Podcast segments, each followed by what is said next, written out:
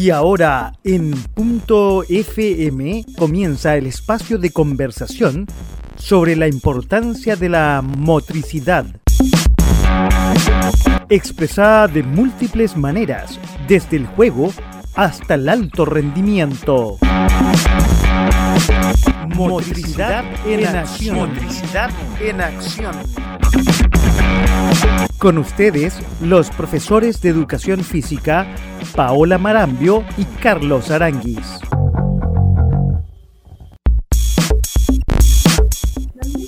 Hola, hola, hola, ¿cómo están? Muy buenas noches. Es una voz distinta a esta hora de la noche de miércoles.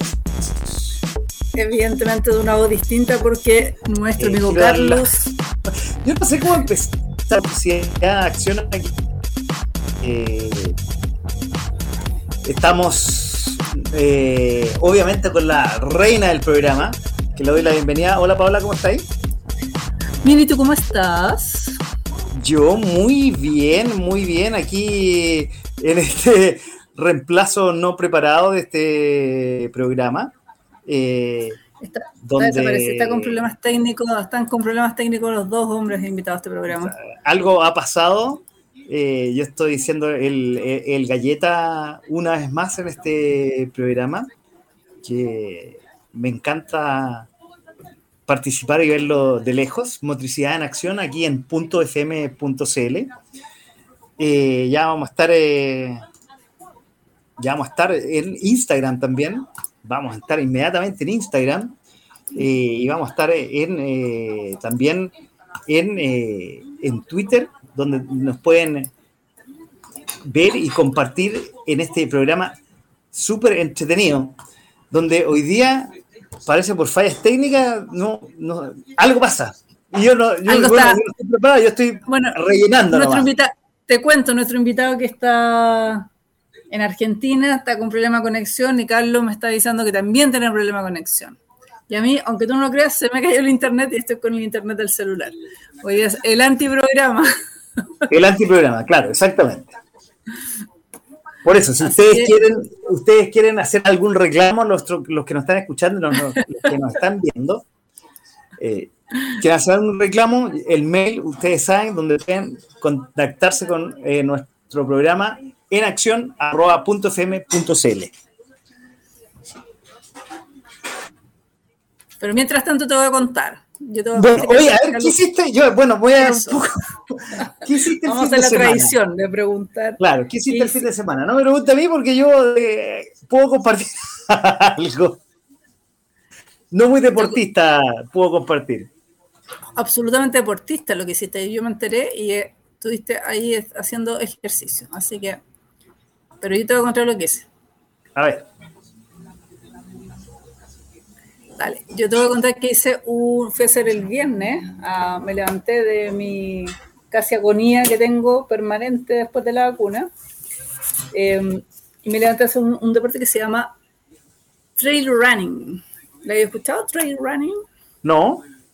Trail running. Bueno, no sé si se escucha. El trail, trail es como de, Trail de- de running. sendero, es de sendero. Exactamente, trail running. Es justamente eso. Es hacer eh, carreras en sendero y a través de diferentes parámetros naturales. Esa es la idea. Es un deporte entonces que consiste en correr por sendero, montañas, rastros. Ahí yo fui a correr al Manquehuito. Nos Ya. hicieron desde una empresa que se llama Columbia, en la, que, la eh, tienda deportiva. Y Ya. efectivamente nos hicieron una especie de, de, mm, de capacitación de cómo se hace, los tips, cómo hacerlo. Es un- era un taller. Y estuvo súper entretenido y corrimos ahí a cerro tipo cabra, subiendo el cerro, pero corriendo, no sé. No sé Eso quería preguntar, o sea, no es trekking, es running por el cerro. Es running por el cerro. Pero hay que estar súper bien preparado y tener una musculatura apropiada, porque en el fondo cualquier tropezón, cualquier, eh, ¿cómo decir? Eh, eh, no me sale la palabra, pero uno se eh, tropieza, se dobla el pie y la cosa puede ser complicadísima. Exactamente, pero bueno, ahí, ahí nos enseñaron algunas formas, algunos tips para no justamente no tener tantos tropezones, efectivamente tienes que estar bastante bien preparado. Em, y eh, efectivamente es de alta intensidad, pero está súper entretenido, ¿sabes que me gustó mucho? Porque em, vas corriendo, muy, bueno, la, la, idea de esta carrera, em, que efectivamente las personas ocupan unos zapatos especiales para, para correr, no es cualquier zapatilla, es una zapatilla que tiene adherencia, bastante buena adherencia. Eh, ah. No son los zapatos clásicos del senderismo, sino que en el fondo son unos zapatos ahí de, de justamente de trail running. Y tienes distancia, hay carreras, hay carreras por todo el mundo, hay unas carreras súper famosas, y tienes distancia que van de los 5 kilómetros hasta una que son de 100 kilómetros, y de más de 100 kilómetros, que se llama... Ah, o sea, eso puede durar más de un día. Exactamente, duran más de un día, o sea, casi 24 horas, un día entero corriendo. Eh, tienen que aprender a, estar hidratándose durante la carrera, también estar comiendo, porque efectivamente es una carrera que son, son más largas que las maratones. ¿ya? La, la gracia es justamente que son más largas que las maratones. Las maratones tienen 42 kilómetros, 185, 195 por ahí, y estas son de más de 42 kilómetros. Entonces hay tres, medidas que son como la Ultra Trail medio, que son entre 42 kilómetros y 69, el Ultra Trail largo, que son sobre 70 kilómetros hasta los 99, y después el ultra largo, que son de más de 100 kilómetros. Y hay, acá en Chile hay gente que se ha ido especializando, que lleva muchos años haciéndolo, y hay otras que ya se están metiendo a, a esta herencia nueva, y está muy entretenido.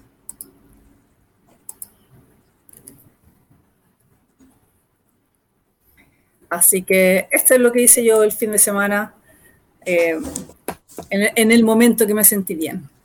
Mira, no, pero el sábado yo creo que te sentiste mejor todavía, creo yo, por lo que me has contado. Claro que sí. En la mañana fui a andar en bicicleta, después nadé, y después salí a por ahí, a hacer deporte, pero otro tipo de deporte. Sí. Ah, qué buena. Oye, eh, bueno, eh, yo Justo no voy a preguntar porque ya quiero hacer la invitación al animador oficial del programa y ya también tenemos al invitado, ya se, ya está, ya está. se solucionaron todos los, incendios. Ambos dos y quiero dejar a todos los que nos están escuchando y los que nos están viendo a través de .fm.cl, quiero dejar al animador oficial de este programa que espero que hoy día no le esté doliendo un callo, un pelo o una uña, don Carlos Aranguis. ¿Cómo está? Muy buenas noches y bienvenido a su programa, no al mío, al suyo. Yo lo estoy reemplazando por un par de minutos. Ah, buenas noches, buenas noches a todos. No es mi programa, es nuestro programa. Bueno, pero usted es la voz masculina del programa. Yo aquí estaba de galleta como eh, eh, lo hice alguna vez, cosa que me encanta. Y si no hubiera aparecido, estuve a punto de, de sacarlo. Bueno, ah, bueno porque me salvó, porque yo, yo no voy a decir lo que hice el fin de semana, porque no hice cosas muy relacionadas con el programa, salvo una, pero el resto fue más bien descansar. Ah, a todo esto, perdón, y por esto lo dejo a usted, don Carlos, y le pregunto qué hizo el fin de semana.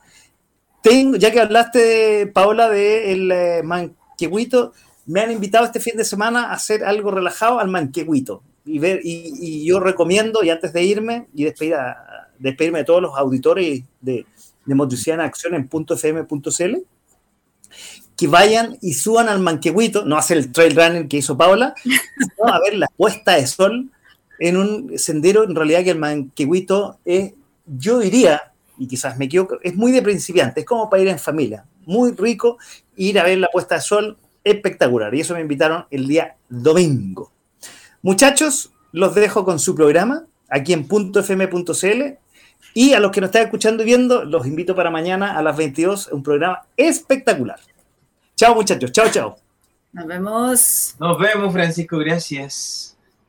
¿Cómo estás, Carlos? Aquí estamos solucionando algunos, problemas, técnicos. Así es, no, podía, no podía ingresar. Pero bueno, tenemos a, nuestro invitado que también estaba con los mismos problemas técnicos, pero me están contando que por ahí andaba también. Así que le vamos a dar en cualquier minuto el paso a Alejandro, que es nuestro invitado el día de hoy, que es un invitado internacional. Ya, él viene de otro país, sí, de nuestro país hermano, de nuestro país hermano que está aquí al ladito de nosotros, Argentina. Y, y, es un honor en realidad tenerlo acá, porque efectivamente yo soy una, yo soy como una groupie de él, eh, desde hace muchos años, yo lo conocí cuando estaba... Eh, sea, tenía 19 años, hace 30 años atrás, imagínate, 30 años atrás. Tuve la suerte de conocerlo ahí en unas capacitaciones y ahora somos así como coleguitas haciendo capacitaciones por el mundo y tengo la suerte de conocerlo hace muchos años. Ah. Así que, y admiro absolutamente su trabajo. Veamos. Hemos, tenido hemos tenido unas conversaciones tan entretenidas con el Ale. Así que ahí está el Ale, me está diciendo estoy. Yo, no, yo todavía no nacía, pues, amiga, ¿cómo es la cosa? Ah, no, pues tú no, para nada. No. No nacías todavía. Eso pasa cuando eres tan chico, porque ¿viste? te perdiste la mitad de la vida. Ahí está Lale entonces apareciendo. Ale Beltramino, ¿cómo andás? Bueno, si aparecí es por el arte de magia, no, no, no por mi saber de, de computación me asusté mucho, esto me estresa porque al final uno no sabe si va a salir o no va a salir al aire, no, no, es, demasiado, pero ahora... ya está. Muy buenas noches, Alejandro, ¿cómo estás? Bueno, este, bien, ahora bien, recién un poco asustado, diferentes botones y no, no podía hacer nada, pero bueno, eh, ya vamos a hacer un curso de esto. Bueno, yo le estaba contando a la gente que tú eres Alejandro Beltramino, cordobés de Argentina, dedicado, bueno, no les conté esa parte, pero dedicado hace muchos, muchos años, yo lo conocí por el tema de la recreación, tema excesivamente importante, eh, sobre todo, bueno, se habrán dado cuenta que en pandemia todos quisimos recrearnos de alguna forma y se dieron cuenta de la importancia que tiene esta recreación, pero también Alejandro tiene una trayectoria eh, con trabajos para las personas mayores y tiene un trabajo hermoso que lo vamos a ver que nos cuente. Em, así que, y además de todo eso, el Ale ahora es abuelito. Oh, y, aparte, de todo eso, escribe unos libros muy entretenidos. Así que, bienvenido Ale, ¿cómo estás tú? Aquí bienvenido al programa Motricidad en Acción. No sé si está pegado o está concentrado el Ale. Eh, yo creo que quedó pasmado. Ahí está.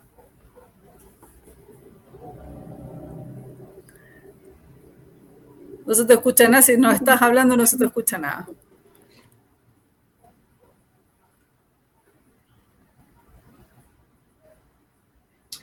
Bueno, tenemos algunos problemas de conexión.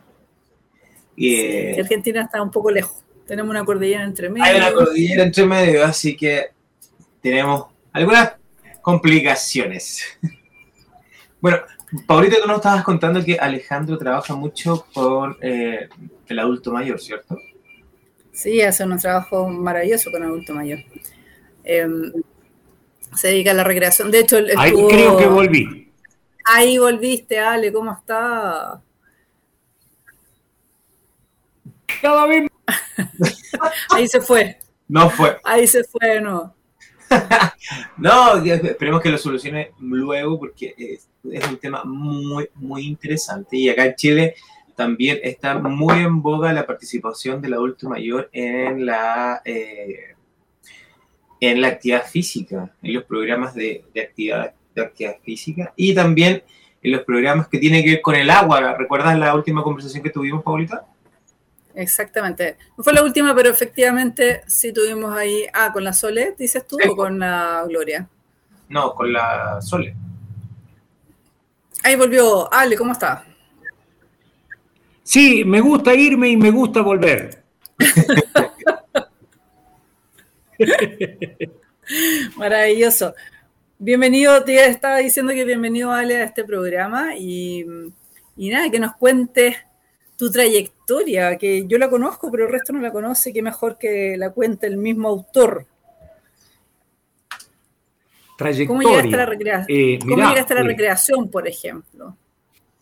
¿Cómo llegué? Bueno, la, recreación para mí tiene nombre y apellido. Es decir, eh, mi entrenador de atletismo, porque en mis primeras etapas hacía atletismo, Emilio Ángel Maceo, que fue uno, un atleta reconocido a nivel argentino y Sudamérica, profesor en el profesorado de Educación Física de la materia atletismo y entrenamiento. Hoy eh, ya viajó, ya viajó a otro mundo. El Emilio me dijo un día, che, Beltra, me dice en confianza, vení, vení, te voy a decir algo, ¿por qué no dejas un poco el atletismo y, y te dedicas a la recreación, a esto del entretenimiento, de la música, que tenés unas condiciones extraordinarias? Bueno, este, yo no sé si le miedo que llegue y compita, porque yo ya en esa época estaba prácticamente sin competir. No sé, pero me, es como que me sacaba de la historia. Y hubo otro profe, el Paco Martínez, que me recomendó para unas cátedras en el profesorado, porque yo estaba todo el día con una carpa entrenando ahí a donde mismo funcionaba el profesorado de educación física, ya, ya me había recibido. Y bueno, y le di bolilla este, al Emilio, este, y, y empecé a dedicarme lo que hacía espontáneamente, bueno, lo empecé a, trabajar a través de las cátedras, a través de los cursos que empecé a hacer para mí, y este, ahí me di cuenta que este, había estado toda la vida haciendo recreación. Este, así, así empecé institucionalmente. En la vida empecé jugando, yo creo que muy, temprano haciendo enojar a la María, que era mi mamá, este, porque me le escapaba a la hora de la siesta para jugar. Este, bueno y por supuesto que recibía algún tipo de castigo que ella jamás reconoció. Y ahí comenzó tu carrera de recreación. Yo creo que sí. Paralelo a la carrera del atletismo, dejé el atletismo competitivo, también anduve por el triatlón como vos, este, practicando todas las cosas, pero me di cuenta de que tenía una, un carisma, una, una facilidad para accionar y después relacionándolo con lo pedagógico, que me gustaba extraordinariamente en la metodología pedagógica para ver cómo las personas podían, después lo traduje en una palabra, contagiarse, ¿no? Eh, y bueno, a través de eso empecé a hacer prácticamente todo lo que existe en recreación, todas las edades, todos los recursos humanos, todo tipo de fiestas, todo tipo de, de campamentos, de, acciones con adultos mayores. Este, eh, bueno, después ya escribí libros, después de 13 años de, experiencia. Y, bueno, ahí, y el otro día me reí mucho porque me pidieron un currículum y yo, yo pasé el, currículum. Este, se ve que apreté mal y pasé el currículum largo, ¿no? Todo, todo el currículum que tiene toda la trayectoria de los años. Y entonces la encargada del curso empezó a leer todo eso este, para presentarme y yo me iba recordando de cosas que ni siquiera acordaba que, realizaba o que había hecho. Y le digo, bueno, señora este, eh, profesora, por favor, este, eh, y bueno, eh, y ahí me recordé de esa trayectoria que vos me preguntás, ¿no? Por ejemplo, trabajé una vez para una empresa de pañales, por ejemplo. ¿En serio? otra vez trabajé para una empresa este, que tenía problemas de integración y cuando fui a investigar, claro, los empleados no, no se veían entre ellos porque tenían una escafandra, porque lo que fabricaban era comida para intubar a enfermos.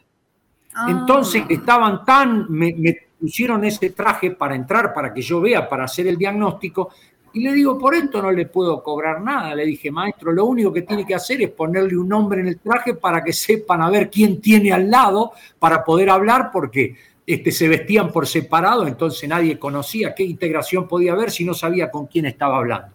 Bueno, esas son las dos cosas que me acordé cuando, cuando la señora leía el currículum. Oye, y que mm, de tu pasada por el profesorado, yo te conocí cuando estabas en el profesorado de Argentina, que, por lo demás yo tuve la suerte de, asistir a algunas cátedras tuyas, lo encontré maravilloso. ¿Qué recuerdos tienes de ahí? ¿Qué, qué aprendizajes tienes de ahí?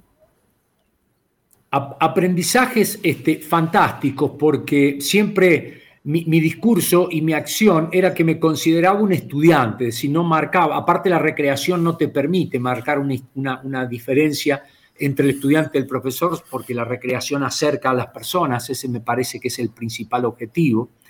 Entonces, eh, muchísimo, muchísimo contacto, muchísimo estar con los estudiantes, este, experiencias de todo tipo, porque me, animaba a hacer cosas que, que, a veces son difíciles, como por ejemplo entrar a un aula mucho más temprano que los estudiantes, taparme en un banco del fondo, hacerme el que estaba dormido y esperar que todos los estudiantes entren, pase 10 o 15 minutos y se preguntaban quién era yo, qué estaba ahí, y, era el, profesor que venía a dar la primera cátedra, ¿no? Eso lo, escribí, conté todas esas anécdotas en, en, el libro ahora que sacamos hace poco, se llama La pedagogía del contagio en recreación. Entonces, esa manera de entrar si bien era medio espía porque escuchaba lo que decían los estudiantes, pero eran de primer año, recién entraban.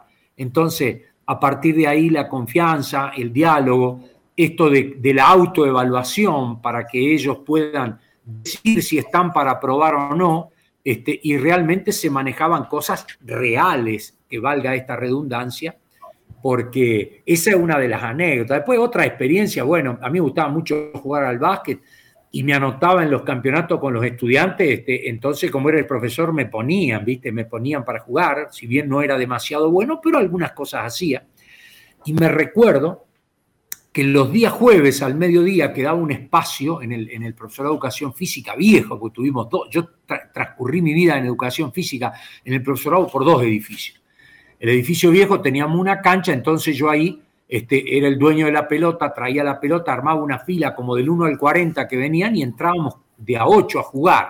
Y yo me quedaba siempre, jugaba en el partido que seguía y era tres goles, o sea que el partido rápidamente cambiaba y a veces, bueno, venían los otros profesores, venían las otras cátedras y nosotros estamos firmes jugando al básquet, que eso todavía hay muchos estudiantes que se lo, se lo recuerdan este, como, como, una, como una actividad de acción recreativa que organizamos, era jueves, era obligado, digamos, el, eso. Después el contacto con los compañeros y al último algunas experiencias, este, algunas experiencias no del, todo, no del todo hermosas, pero como aprendizaje fantástico, porque al cambiar toda la filosofía, toda la forma de vida, inclusive eh, yo, yo, no, yo ya no estaba en la institución cuando apareció todo este tema del COVID y los trabajos a través del Zoom, me jubilé un poquito antes y muchos compañeros me saludaban diciendo de lo que me había salvado porque eh, había compañeros que tenían que dar este, clase áulica y, corregir examen y cosas que mi metodología no funcionaba porque la evaluación la hacían los mismos estudiantes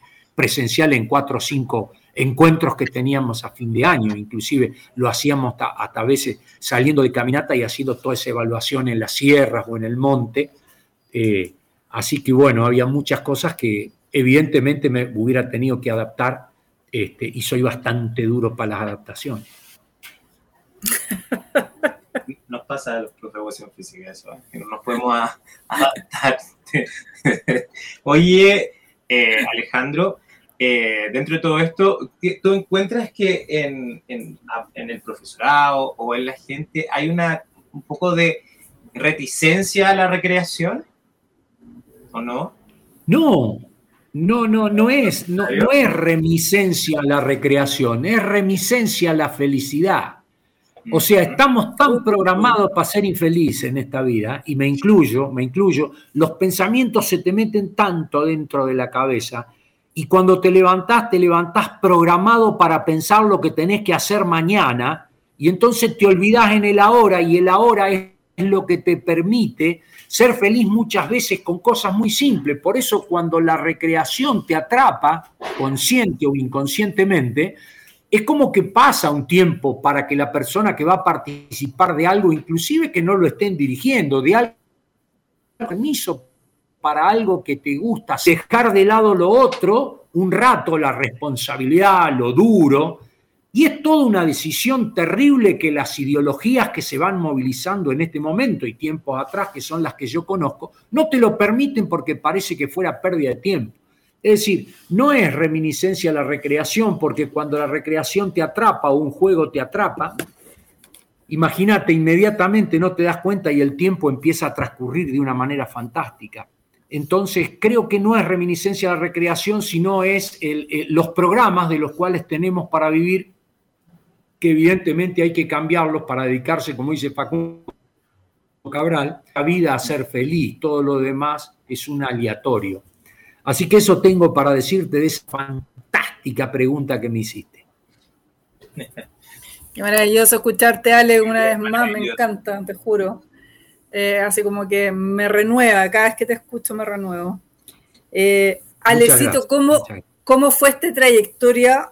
A, mí me encanta mucho tu trabajo que estás haciendo ahora con, la, con las personas ahí mayores. Eh, ¿Cómo llegaste a las personas mayores? Porque yo te conocí cuando estabas ahí en los universitarios y de repente, personas mayores. ¿Cómo fue ese transitar? Oh, eso, eso es un secreto que hago a Vox Populi siempre y es fantástico.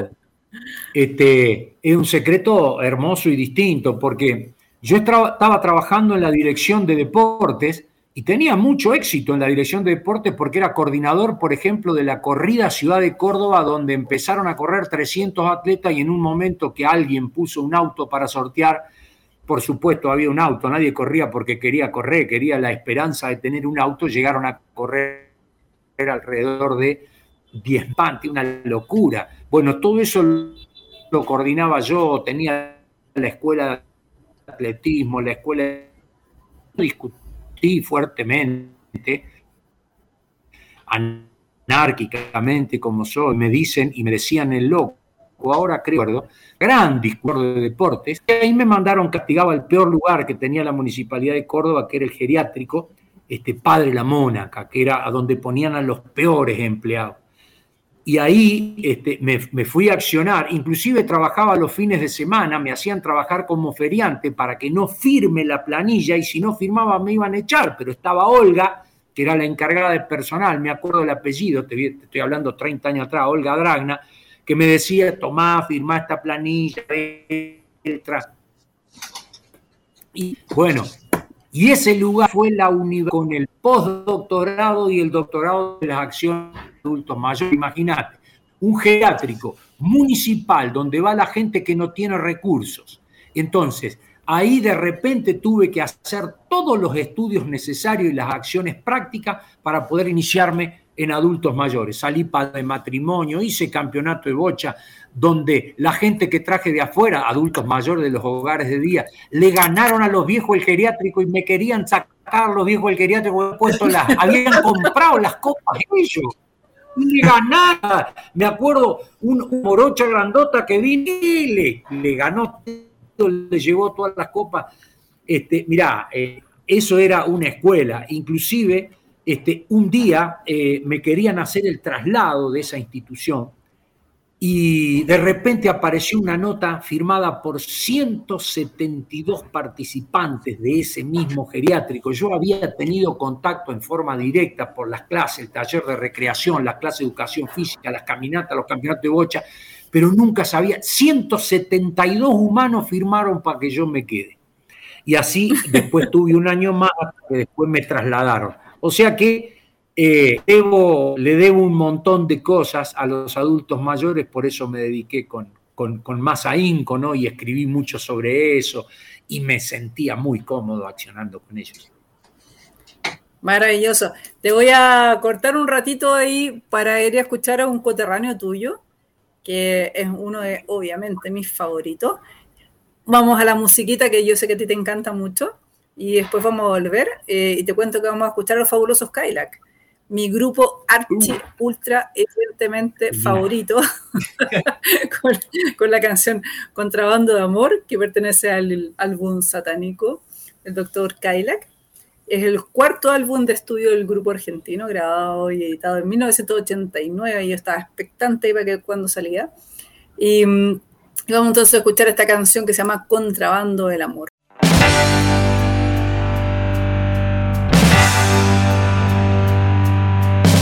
Si en este cielo hay un Dios que me enseñe a aguantar a este tipo infeliz que llegó para robar. Si en este cielo hay un Dios que me enseñe a destrozar el maldito grabador que no para de sonar. Vamos a romper, vamos a decir, vivo tus rodillas. Prepara tu canción y no esperes mucho más. Date vuelta a salir y un hachazo al mezclador y nuestro nombre va a estar encendido en un cartel. Solo hay que juntar mucha arena en los pies. Vamos a romper, vamos a decir, ritmo con rodillas. Glory, glory, hago a morirme en tus brazos de luz. El amor no me deja pensar. Glory, glory, hago a morirme con vos, mujer. Esta música rompe mis pies. Contrabando de amor, ya no tengo moral. Somos nueve de más y el planeta batalla. Si en este cielo hay un Dios que me enseña a soportar el maldito grabador que no para de sonar. Vamos a decir, vamos a romper ritmo en tus rodillas. Ya te queda poco tiempo, muy poco tiempo, Dios, muy poco tiempo. Siempre hay un pez más gordo, ya no lo mires más, ya no lo mires. Vamos a romper, vamos a decir, en tus rodillas. Glory, glory, hago a morirme en tus brazos de luz. El amor no me deja pensar. Glory, glory, hago a morirme con vos, mujer. Esta música rompe mis pies.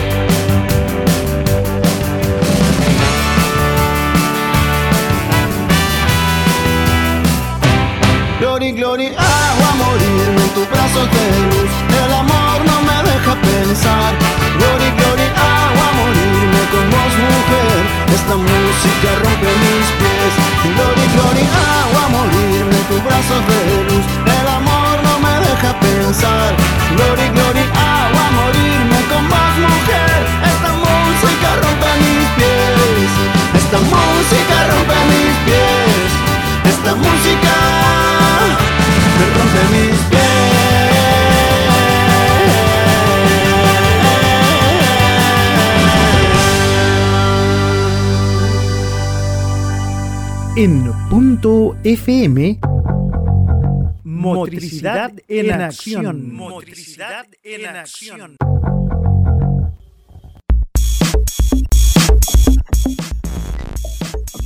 Muy bien, estamos de vuelta acá en Motricidad en Acción este nuevo miércoles 27 de octubre, ya terminando el mes y a puerta de entrar a casi el mes de noviembre. Hoy estamos con nuestro excelente invitado que es Alejandro Beltramino, es el argentino y eh, es eh, un personaje de la recreación allá detrás de la cordillera. Ese, ese programa número 21, Carlos, ¿sabías?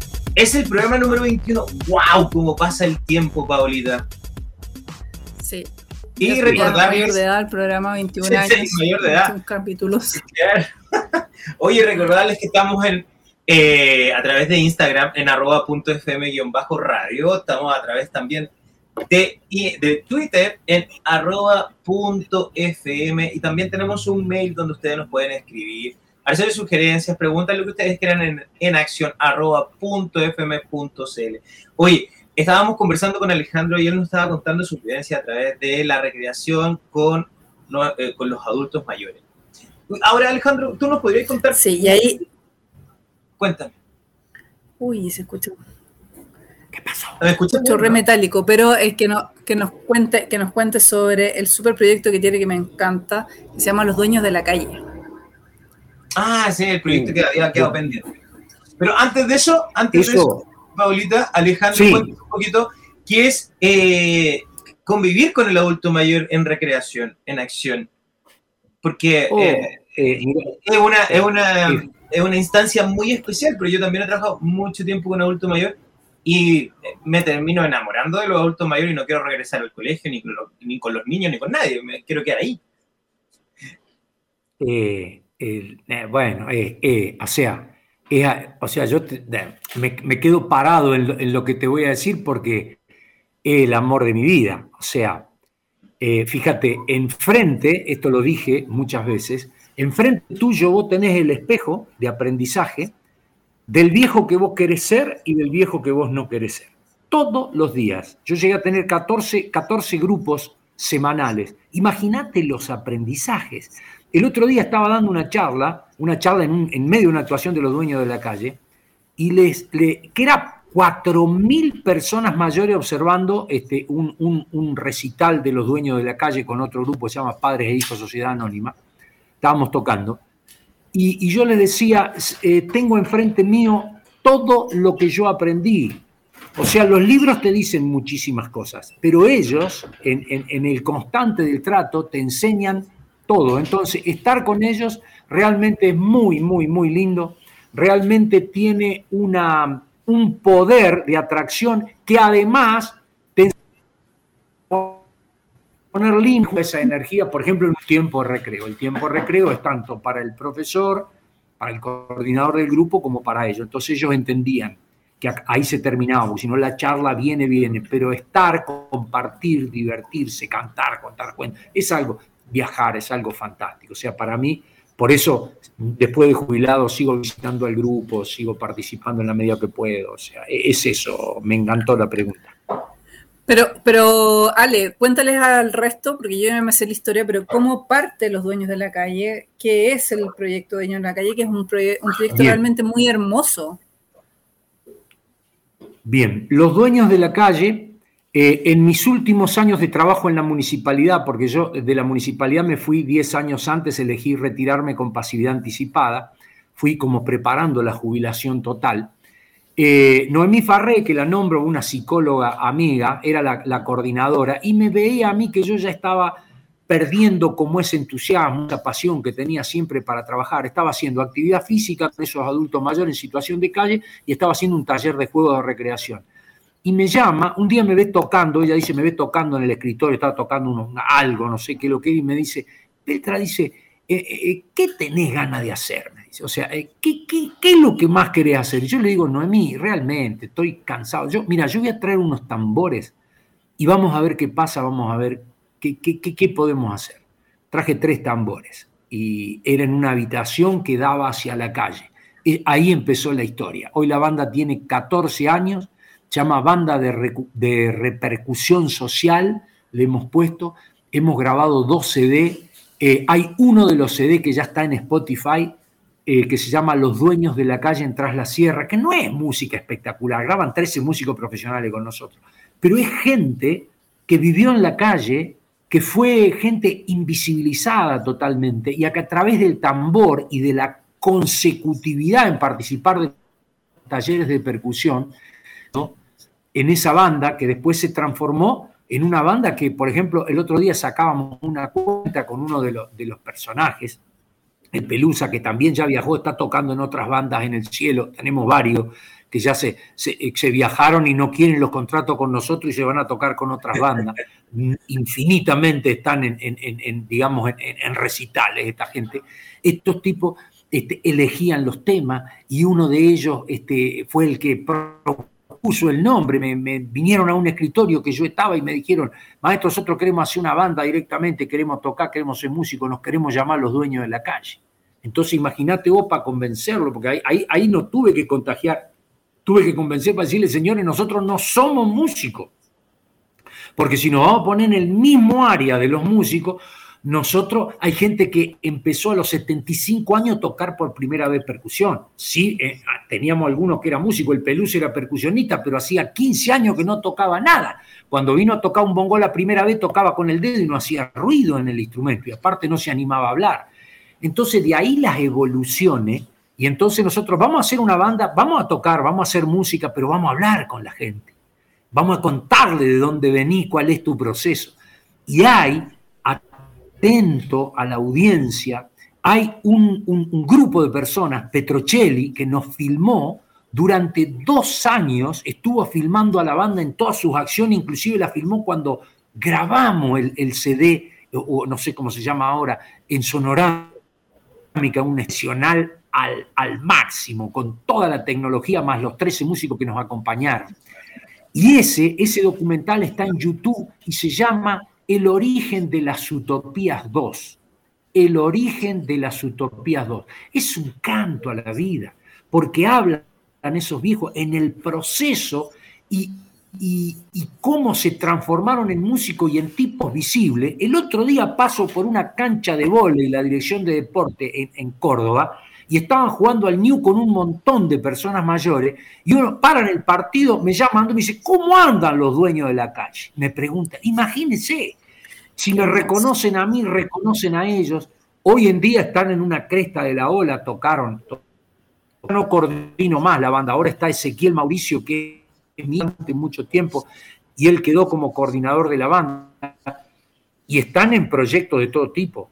Eh, y están en una ola creciente. Eh, eh, se han agregado más personas. El otro día tocaron 15, tienen dos pibes que están en un taller de percusión de discapacitados que a veces suben el escenario con ellos este, y tocan. entonces, está el material y está la historia. Por ejemplo, en, en, todo este tipo de pandemia, nosotros mandamos ejercicios por WhatsApp y los recibían seis o siete personas. Cuando se abrió y pudimos ir a una plaza, venían a la plaza, llevamos los instrumentos, o sea, mi hijo llevaba los instrumentos, Ezequiel, y de vez en cuando iba yo a los ensayos y se empezó a juntar la gente en la plaza, por supuesto con protocolo, a distancia tocábamos, y se empezó a juntar un montón de gente, vino gente de afuera y empezó también a tocar, porque llevamos todo, llevamos juntar 20, 25 personas separadas de dos metros, con un equipito de música chiquitito así, que ahora nos van a dar, parece, que nos van a comprar otro más porque se dieron cuenta que fue un boom y a partir de ahí invitaciones a fiestas. Nosotros teníamos más de 400 presentaciones en la provincia, dentro de la provincia de Córdoba, no habíamos salido de la provincia.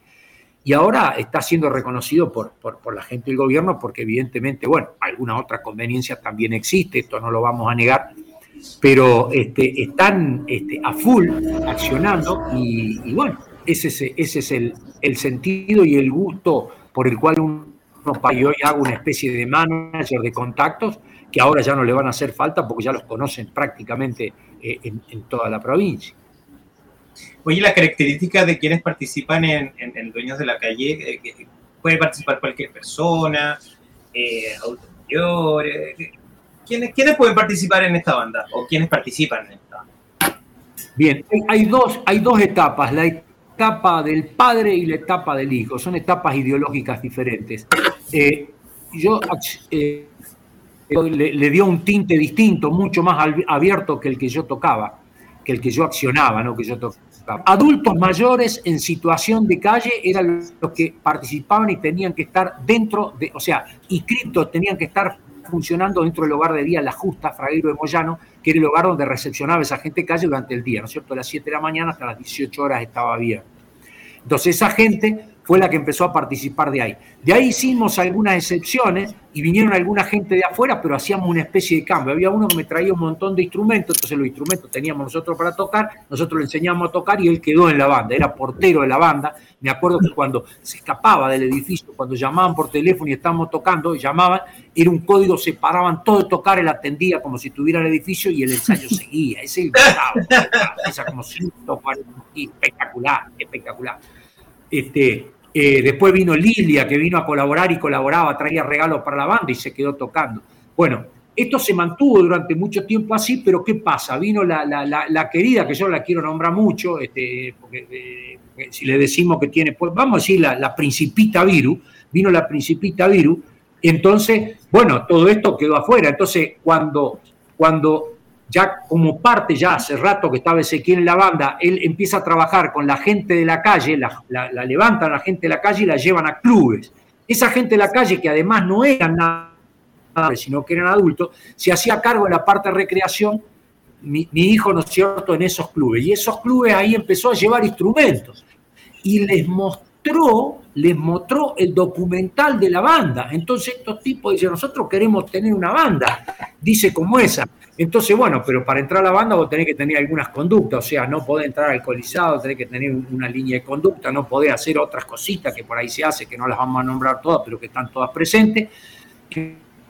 Entonces, una especie de rejuntado de esta gente y algunos de ellos vinieron a participar con la banda cuando se abrió la banda y además los talleres para personas con capacidades diferentes, este, que, a veces son diferentes pero mucho mejores de corazón que algunos de nosotros estas personas vinieron a tocar en ese momento en la, en la plaza, en los parques, ahí este, también entraban en esta banda. El otro día yo fui a una actuación y había unos 7, 8 dueños de la calle y había el resto que ya subió al escenario y de primera actuaron para 4.000 personas, o sea, un tipo que había ensayado tres o cuatro veces. Es el pensamiento de mi hijo, suben todo arriba y arriba tocan y dale que va, y por supuesto son acompañados por algunos músicos, algunas bases musicales, y se las arregla para que todos toquen y están ahí arriba, y entonces, bueno, ahora tiene un proyecto para hacer una escuela de percusión en, en diferentes plazas. Es decir, digamos que son los dueños de la calle recargados ahora. Ahora están ingresando otro tipo de personas. Ahora, cuando llegue y se- el, el hogar se estructure nuevamente, que se está por abrir, ahora el hogar para recibir esas personas ya están ensayando los jueves en una plaza al aire libre y los viernes en el hogar, evidentemente ahí se va a tener que reestructurar un poco la cosa porque el hogar no puede recibir gente que no sea mayor de edad porque para eso fue este, construido. O sea que ahí hay un, hay un inconveniente que evidentemente lo van a tener que solucionar. Súper. Ale, cuéntanos de, de lo que es la pedagogía del contagio. Yo he tenido la suerte de leer tus libros y sé lo que es la pedagogía del contagio, pero ¿qué se- ¿a qué se refiere la pedagogía del contagio? ¿Cuándo aparece la pedagogía del contagio? Bueno, la, la- la pedagogía del contagio, este, cuatro, eh, porque algunos pensaron que yo aproveché eh, para, para, para, para sacar ese título porque estamos con el contagio full, ¿no? Pero yo empecé, estaba dando cursos de la pedagogía del contagio hace cuatro años atrás. Hace rato, Entonces- pues, claro. Sí, sí, sí, hace rato que hablaba. Este, Sí. Y bueno, lo que, lo que decía, eh, a ver, para con- conta- la diferencia entre el contagiar y el, con- el convencer requiere esfuerzo. No digo que lo haya abandonado al tema de convencer, porque a veces me pongo en instancias mucho más fa- familiares, mucho más este, privadas, digamos. Este, y entonces vos tenés que dar fundamentos y decir y empujar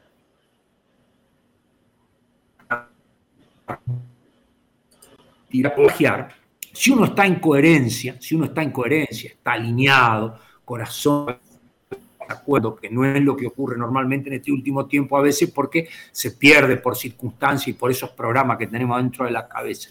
Entonces, contagiar es mucho más sencillo, porque contagiar se contagia realmente el que quiere y la recreación es libertad. Entonces, si vos planteás algo y vos decís, bueno, si querés jugar y si no, no jugá, pero hacete cargo si no jugá, el contagio pasa por ahí, por devolver la pelota de la responsabilidad a la persona que accede en libertad a participar de una acción recreativa consciente o inconscientemente. ¿Qué hacemos nosotros los coordinadores, nosotros los docentes, nosotros los encargados de grupo? Y lo que hacemos es, justamente, si yo estoy bien y, me presento al juego, me presento a la actividad con mucho entusiasmo, ese entusiasmo que aparece y que es energía que se entrecruza en una intersección con el otro, empieza a crecer de forma inmediata y empieza a gustarse mutuamente. Hay una especie de seducción entre el coordinador, la actividad y los que participan hasta que se tornan en un grupo. Yo lo que hice con este libro es este, dar participación a muchos contagiados, o sea, gente que había estado en, en situación de estudiante o compartiendo conmigo como docente o como profe.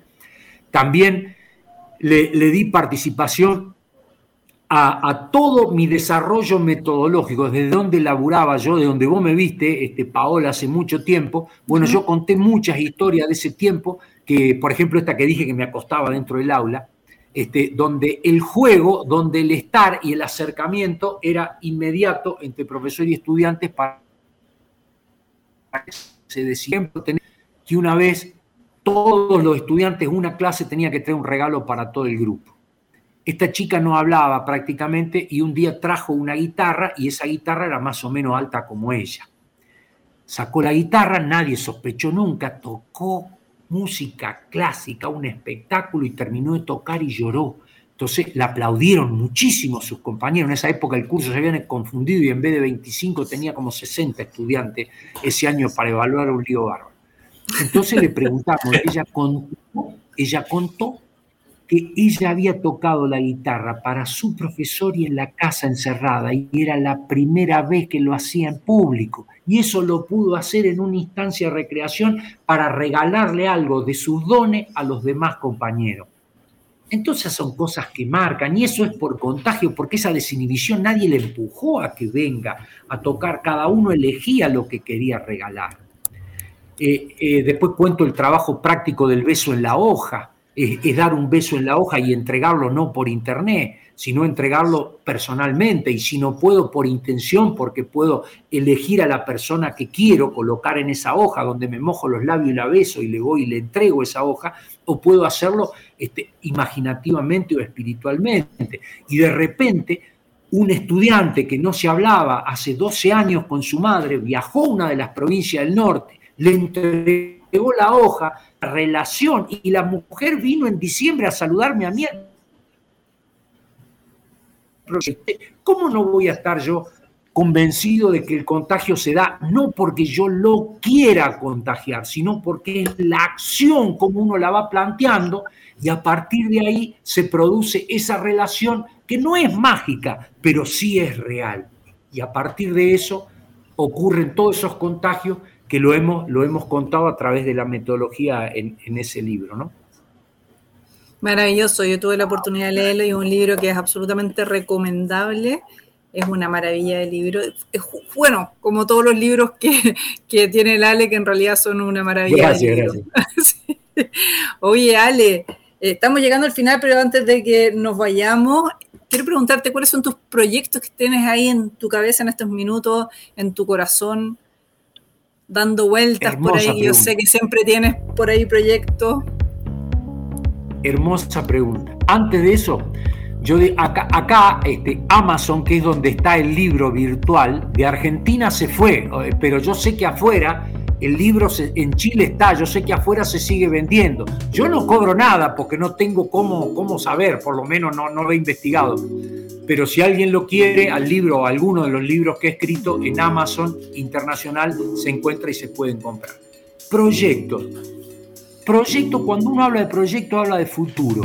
Hace muy poquito con mi compañera Patricia, empezamos, ella empezó y, y, yo fui contagiado y estoy entrando a empezar a observar el futuro directamente desde el deseo y de las ganas.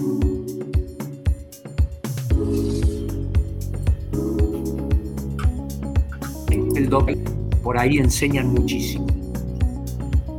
Bueno, Arturo, yo eh, hace un tiempito hice un curso de coaching, el cual no lo terminé, hice un año, pero me di cuenta que yo era coaching hace mucho tiempo, por supuesto que me faltan muchas cosas, pero decidí dejarlo, entonces hice el primer año.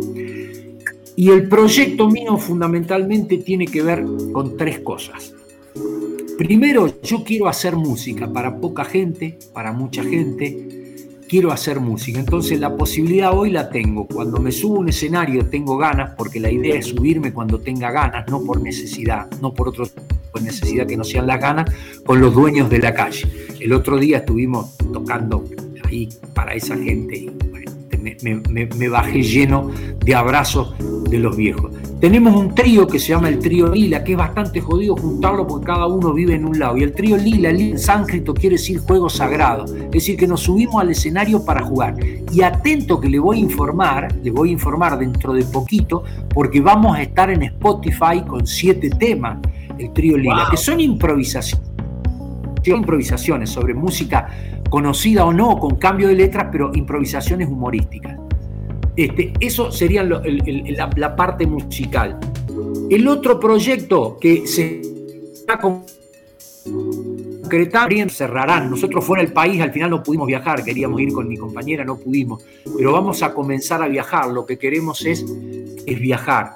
Este, y después, si se puede, seguir dando cursos juntos o por en en la cuestión ya no hay un, y esto no, no, está bien, no es comercialmente correcto, como dice David Ruda, que eh, ex profesor mío, que gerente y dueño hoy ya con ochenta y pico años jubilado, pero es gerente honorario de, la empresa Tarjeta Naranja. Este, dice no soy comercialmente correcto porque este, hoy ya no me interesa este, cobrar suma este, por, por las cuestiones que hago, sino que, por ejemplo, si tengo que dar cursos con el que yo pueda dar cursos a otro país, de repente quedar este, con lo que gané o si me dan días de vacaciones para quedarme ahí, poder llevar a mi compañera, yo estoy hecho. Eh, por ahí pasan este, los proyectos y jugar cuando puedo con el nieto, con Amaru, ¿no? que es el, el gran título que me dio la vida. El Amaru que me dice Beltará, Beltará, no le sale Beltará, entonces Beltará, vení, vamos a jugar Beltará. Y ese me tiene espectacular. Maravilloso, qué buenos proyectos. Bueno, yo siempre te estoy esperando aquí en Chile, ya tú sabes. Vamos a ver si este, esta linda relación que tenemos con este coronavirus nos deja algún día y nos permite volver a vernos, pues, Ale, querido. Para mí es un gusto. Cada vez que, que- que voy a Chile, eh, usted, a ver, a esta altura, con barba blanca, están ustedes acá y la gente que está viendo, que está escuchando, yo ya no pinto cuadros, no, no, no, no, no quiero quedar bien, pero ustedes como anfitriones, como anfitriones, eh, realmente las veces que he ido, las atenciones que han tenido, este, Sandra, Elena, por ejemplo, Ay, Nuestra invitada la próxima semana. un día el yogur del gusto que yo comía. ¿Cómo puede ser? De todo.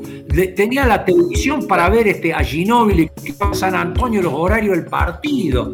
No, esos son detalles. Es lo- con ustedes. Mirá, mirá que he recorrido Chile y en todos los lugares. Canano en su momento. Bamondes, me acuerdo.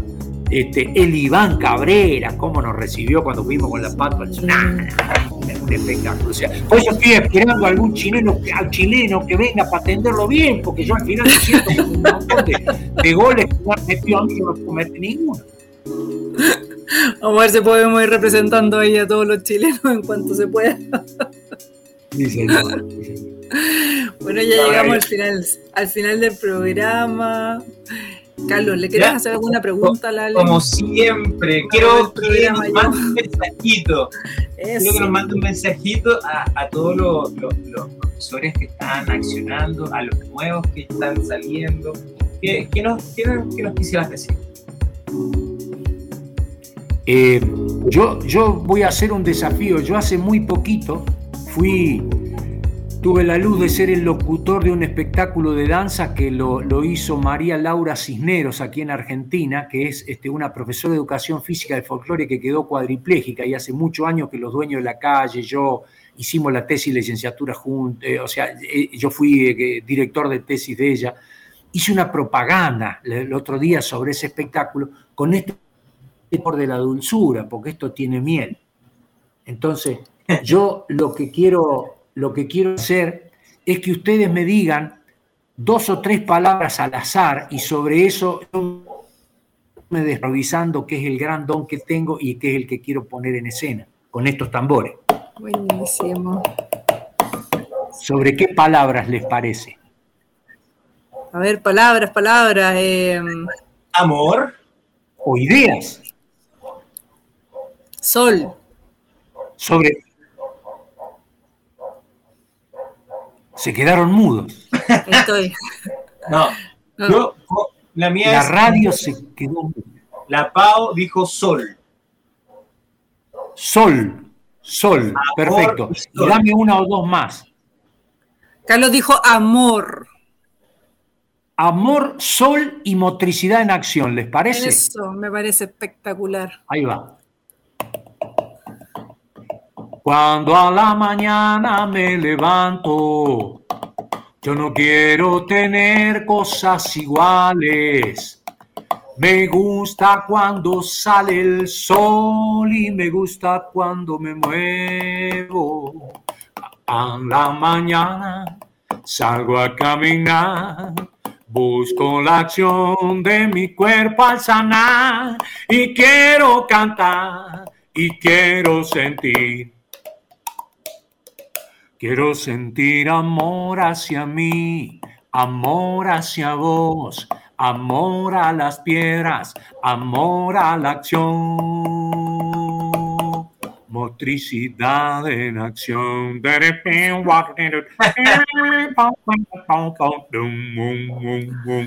Excelente. Maravilloso. Un aplauso. Muy, muy buen broche de oro para este programa de Motricidad en Acción con Alejandro Beltramino. Alejandro, un abrazo gigante desde acá.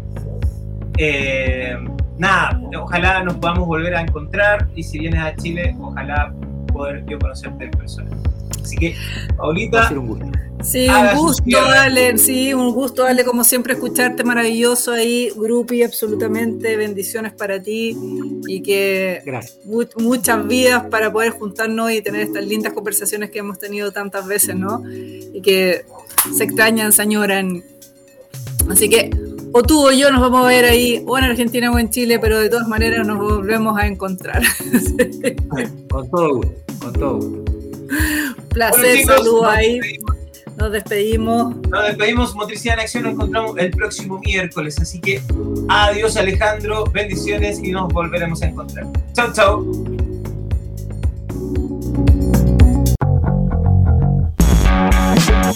En punto FM, esto fue Motricidad en Acción. Motricidad en Acción el espacio de conversación sobre la importancia de la motricidad.